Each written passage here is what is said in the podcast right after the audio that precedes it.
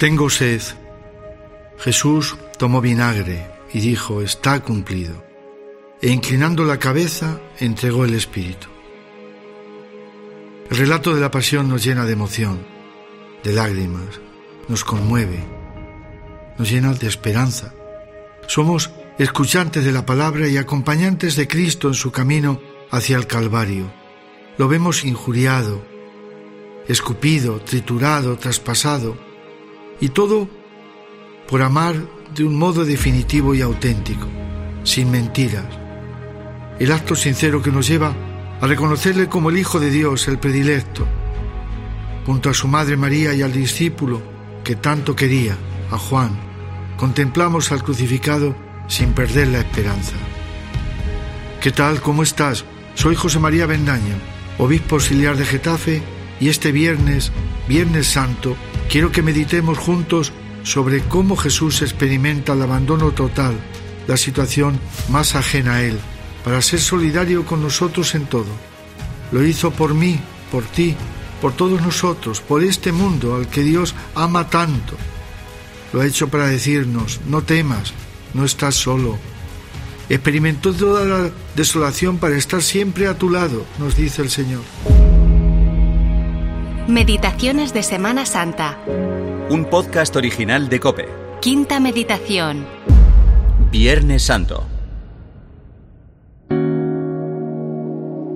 A Cristo sobre todo le aflige el sufrimiento que, fruto del pecado, experimentamos los hombres y mujeres de todas las épocas. Hijas de Jerusalén, no lloréis por mí, llorad más bien por vosotras y por vuestros hijos. No hay dolor que haga desistir a Cristo de su propósito, ese propósito de salvarnos. Sus brazos clavados se abren por cada ser humano y nos invitan a acercarnos a Él con la seguridad de que nos va a acoger y estrechar en un abrazo de infinita ternura. La liturgia de este Viernes Santo arranca con el sacerdote postrado en la tierra. Humus, humildad. Este es el signo.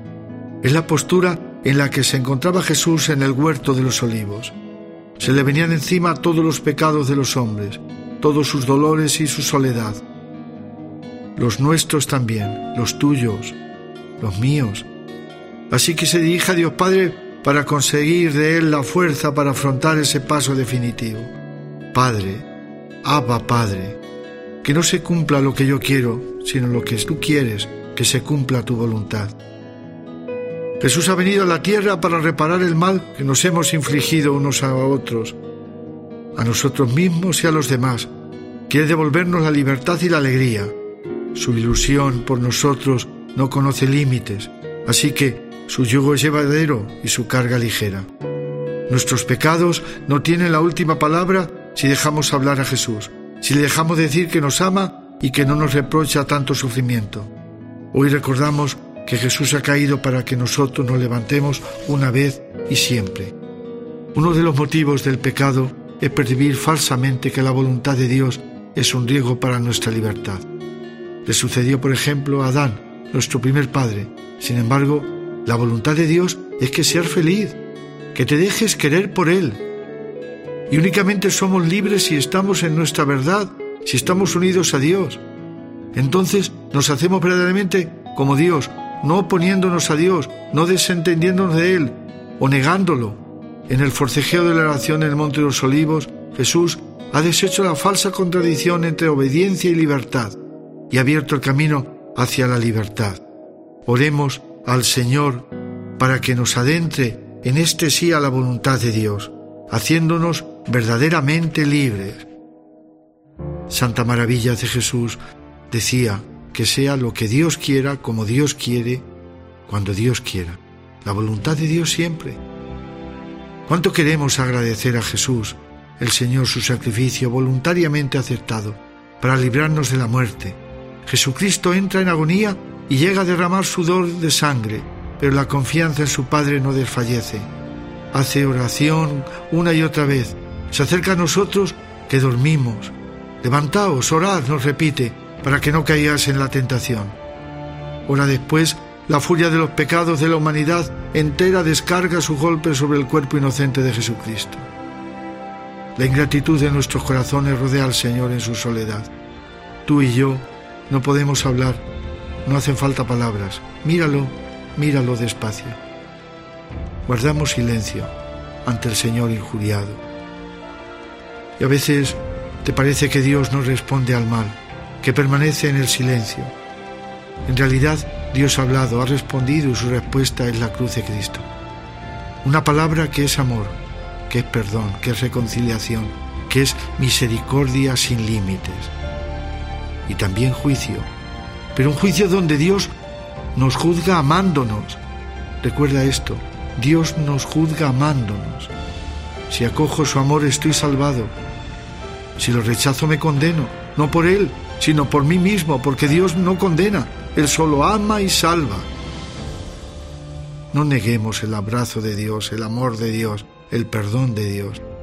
Las llagas del Señor por las que fluyó la sangre serán refugios enero para nuestras heridas. En las llagas de Cristo estamos más seguros. Empapados en su sangre, nada hemos de temer. Admirar y amar de veras la humanidad santísima de Cristo, descubriremos una a una sus llagas. Necesitaremos meternos dentro para purificarnos, para gozarnos con esa sangre redentora, para fortalecernos. Acudimos como las palomas, que dice la escritura que se cobijan en los agujeros de las rocas a la hora de la tempestad. Nos ocultamos también nosotros en las horas de la tempestad en el refugio de la llaga de Cristo, para hallar la intimidad de Cristo. Y en esa contemplación es fácil saborear la ternura con que canta hoy la Iglesia, dulce leño, dulces clavos que sostienen tal dulce peso. Es el signo luminoso del amor, más aún, de la inmensidad del amor de Dios, de aquello que jamás habríamos podido pedir e imaginar o esperar.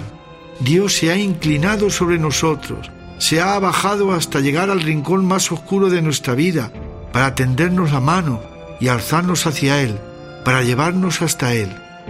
Esta es la verdad de este Viernes Santo, decía Santa Teresa de Jesús. En la cruz está la vida y el consuelo, y ella solo es el camino para el cielo. En la cruz, Cristo nuestro Redentor nos devolvió la dignidad que nos pertenece. Se afianzan nuestros deseos de acercarnos y abrazar la cruz, de asociarnos a su redención, haciendo que nuestra debilidad sea lavada con la sangre que brota del cuerpo de Jesús. En este Viernes Santo, al terminar este rato de oración en este podcast, nuestra mirada se dirige al pie de la cruz, donde se halla la Virgen Santísima. Madre dolorosa, acompañada de unas mujeres, acompañada de Juan el discípulo a quien tanto amaba. Quienes han pasado por ese trance saben que no hay dolor comparable. La madre que ha perdido a un hijo o que ha perdido a varios hijos, no hay dolor comparable a la muerte de un hijo y una muerte violenta. Cristo en aquellos momentos la necesitaba junto a Él y nosotros te necesitamos a ti, Virgen María tú necesitas a la Virgen María. Virgen María, ayúdanos, intercede por nosotros. Trinidad Santa, bendícenos. Amén. Meditaciones de Semana Santa es un podcast original de Cope.